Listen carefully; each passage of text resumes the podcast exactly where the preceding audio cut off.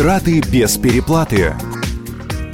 Всем привет, с вами Александр Андреев, и сегодня я продолжаю выяснять, кто и как экономит деньги. Буквально вчера ехал со своим знакомым, и мы разговорились о машинах, бензине, запчастях и деталях. И тут-то меня осенило. Автолюбители. Вот кто точно знает цену деньгам. Все мы в большинстве любим вкусно покушать, но если под окном стоит твой железный конь, то его тоже хочется побаловать. Правда, влетает бензиновый корм в копеечку. На некоторых заправках цена 95-го уже приближается к 35 рублям. Это еще хорошо, что мы не в Европе-то живем. Там топливо вдвое дороже. Да и заработки у псковичей с европейскими тоже не сравнишь. В общем, экономят на заправках кто как может. Но лучше, по крайней мере, как считает водитель Владимир, перейти на газ.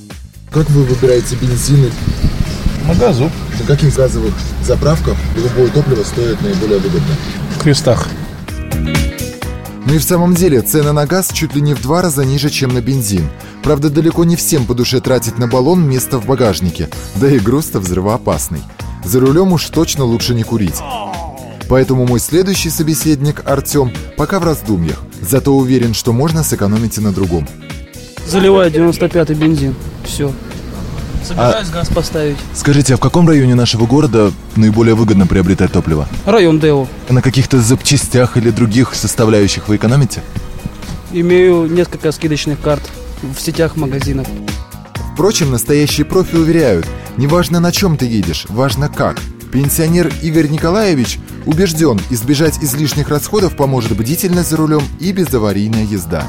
Более аккуратно ездим, чтобы как бы затраты не производить на ремонт безаварийность. Как попадешь в аварию, естественно, убытки, все. Стараешься ездить аккуратно.